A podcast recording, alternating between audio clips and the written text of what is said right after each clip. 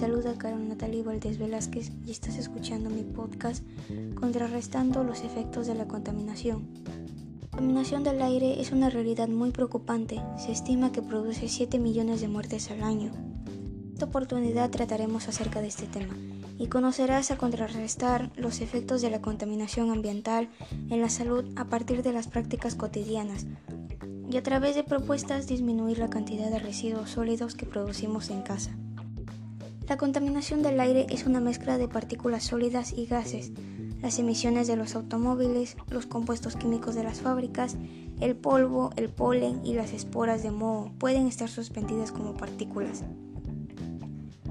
Los gases contaminantes del aire más comunes son el monóxido de carbono, el dióxido de azufre, los clorofluorocarbonos y los óxidos de nitrógeno, producidos por la industria y por los gases producidos en la combustión de los vehículos. La exposición a altos niveles de contaminación del aire puede causar una variedad de resultados adversos para la salud.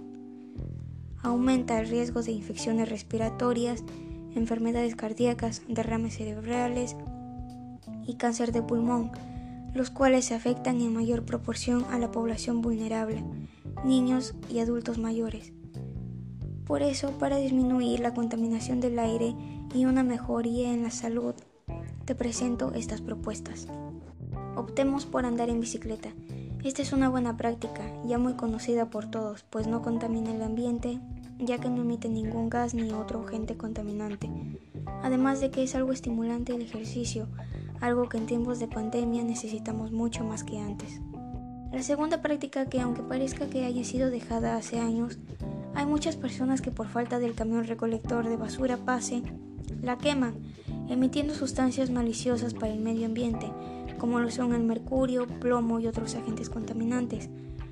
Lo mejor que podemos hacer es reciclar algunos materiales que creamos que no están en mal estado y nos pueden ser útiles en otra ocasión, como en una manualidad para nuestro dormitorio u otros lugares. Un dato importante, según una investigación de la Agencia de Protección Ambiental de Estados Unidos, la contaminación interior es a menudo entre 2 a 5 veces más grande que el exterior. Esto refiriéndose a la calidad de aire en nuestro hogar.